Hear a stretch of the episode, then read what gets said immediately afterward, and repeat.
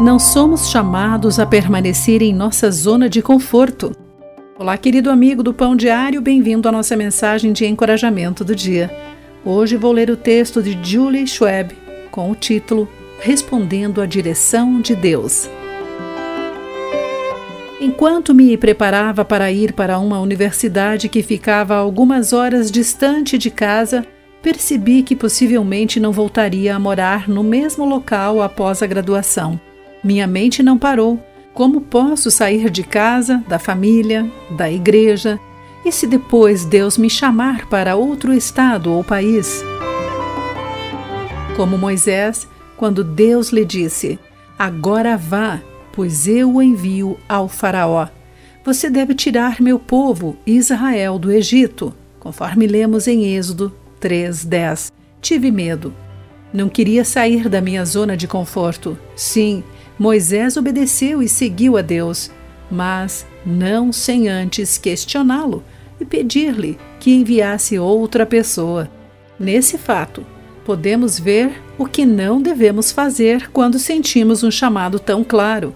Devemos, em vez disso, esforçar-nos para ser como os discípulos.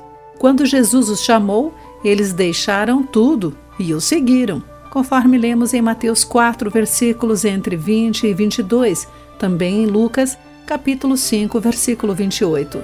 O medo é natural, todavia, podemos confiar no plano de Deus. Ainda é difícil estar longe de casa, porém, à medida que busco a Deus, ele abre as portas que confirmam que estou onde devo estar.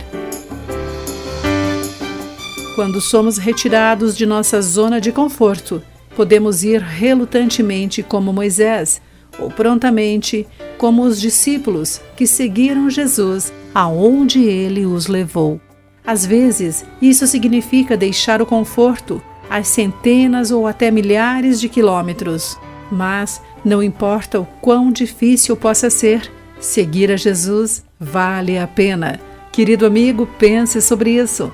Aqui foi Clarice Fogaça com a nossa mensagem do dia. A palavra de encorajamento que você ouviu foi extraída do devocional Pão Diário. Para conhecer mais recursos e falar conosco, visite o site www.pandiario.org.